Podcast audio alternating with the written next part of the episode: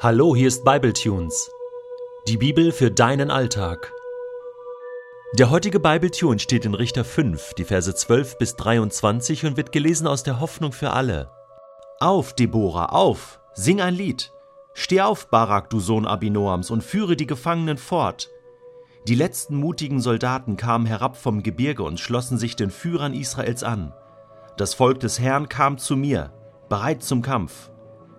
Die Ephraimiter rückten an aus Amaleks Land, gefolgt von den Männern aus Benjamin. Machirs Sippe kam mit ihren Oberhäuptern und Sebolon mit seinen Truppenführern. Auch Issachars Fürsten halfen Deborah, und seine Soldaten folgten Barak ins Tal. Der Stamm Ruben aber blieb in seinem Gebiet und beriet ohne Ende, ob er mitkommen sollte. Warum bist du bei deinen Herden geblieben? Um den Flöten der Hirten zu lauschen? Der Stamm Ruben blieb in seinem Gebiet und beriet ohne Ende, ob er mitkommen sollte. Die Sippen aus Gilead ruhten sich jenseits des Jordan aus. Warum ist der Stamm Dan bei seinen Schiffen geblieben? Die Soldaten von Assa saßen am Ufer des Meeres, untätig blieben sie an seinen Buchten. Doch Sebulon wagte sein Leben.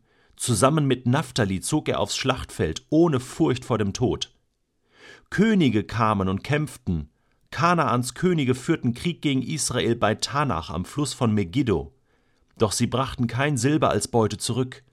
Vom Himmel her griffen die Sterne Sisera an, von ihren Bahnen aus kämpften sie gegen ihn und sein Volk. Der Fluss Kishon, der schon seit Urzeiten fließt, riss die Feinde mit sich fort. Sei stark, Deborah, verlier nicht den Mut. Die Pferde der Feinde galoppierten davon, unter ihren Hufen dröhnte die Erde. Verflucht sei die Stadt Meros, rief der Engel des Herrn. Ja, Unheil soll ihre Bewohner treffen, denn sie kamen dem Herrn nicht zu Hilfe, sie standen den Soldaten Israels nicht bei. Du kennst das bestimmt auch. In der Not zeigt sich, wer wirklich auf deiner Seite ist, wer wirklich deine Freunde sind. Und das sind dann deine wahren Freunde. Und so war das im alten Israel auch. Da lebten doch zwölf Stämme im Land Kanaan, und das waren doch verbrüderte Stämme, die gehörten doch alle zu einer Familie, die stammten doch alle von Jakob ab. Und Gott hatte ihnen dieses Land geschenkt und ihnen gesagt, passt auf, haltet zusammen, verwaltet das Land, beschützt euch gegenseitig. Aber hier finden wir schon im Buch Richter die ersten Verfallserscheinungen. Auflösungserscheinungen. Später, nachdem der König Salomo gestorben war, löste sich das Land in seine Einzelteile auf. Es zerfiel in ein Nord- und ein Südreich. Dazu kommen wir dann sicherlich noch im Verlaufe unserer Bibletunes-Geschichte.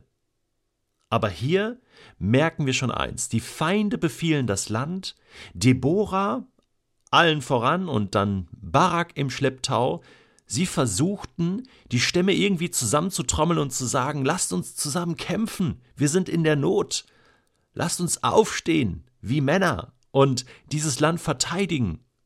Aber was war mit Ruben? Die berieten ohne Ende. Wo war Dan? Wo war Gilead? Wo war Assa? Sie saßen untätig am Meer, am Strand und haben sich gesonnt und wollten nichts mitbekommen von dem Krieg, der da lief. Dabei betraf es sie ja eigentlich auch. Und das ist frustrierend. Ja, dieser Mittelteil von Deborahs Lied ist sozusagen der melancholische, der traurige, der frustrierende Teil. Sie sieht auf die Völker, auf die Stämme, die nicht mitmachen, die sie haben hängen lassen. Aber dann sieht sie auch auf die beiden die dabei waren, nämlich Sebulon und Naphtali. Sie wagten ihr Leben ohne Furcht vor dem Tod. Und dann, voller Begeisterung und Leidenschaft, beschreibt sie, Könige kamen, kämpften. Ja, sie standen auf und Israel, ne, bestehend aus zwei Stämmen, zwei Stämme, und ich glaube, Benjamin war auch noch dabei, kämpften gegen Sisera. Und sie gewannen mit Gottes Unterstützung. Denn Gott hat diesen kleinen Stämmen, dieser kleinen Kraft geholfen und sie groß gemacht. Vom Himmel her griffen die Sterne an, waren wahrscheinlich Engel, die sie unterstützt haben. Und der Fluss Kishon, der schon im Garten Eden erwähnt wird und dort geflossen ist, ein Urfluss, der half auch noch mit. Deswegen sei stark, Deborah, verlier nicht den Mut. Ja, manchmal gibt es diese Situation, wo du kurz davor bist, aufzugeben, den Mut zu verlieren. Wenn du auf das schaust, was nicht funktioniert, was nicht klappt, wer nicht da ist, wer nicht deine Freunde sind, was gegen dich spricht, sei stark, verlier nicht den Mut, schau auf das, was Gott tut. Und das tut Deborah. Vielleicht ist das so ein Satz von Barak hier an der Stelle. Deborah, bitte verlier nicht den Mut, sonst haben wir ganz verloren. Wenn du uns noch verlässt, ja, dann sind wir ganz verlassen. Vielleicht sind es aber auch die israelitischen Soldaten, die paar tausend, die da gekommen sind. Verlier nicht den Mut, Deborah. Du musst stark bleiben. Und Deborah sieht die Situation realistisch, aber sie sieht die Situation auch im Glauben. Und sie sieht Sebulon und Naphtali und sie sieht Gottes Hilfe. Und sie gibt Gott die Ehre in diesem Lied und sagt Gott, damit konntest du den Sieg einfahren. Manchmal ist es wichtig, dass wir wirklich wegschauen von dem, was nicht funktioniert im Leben und hinschauen auf das, was da ist. Und wenn es noch so wenig ist, und wenn es nur eine Kleinigkeit ist, die funktioniert, wenn es nur eine Kleinigkeit gibt, wofür ich dankbar sein kann, und wenn es nur die Tatsache ist, dass ich noch lebe, wenn es die Tatsache ist, dass ich noch beten kann und sagen kann, Gott, alles spricht dagegen, aber ich weiß eins, du hast mir versprochen, du bist da. Bitte hilf mir jetzt, ich bitte dich um Stärke, ich bitte dich um Glauben.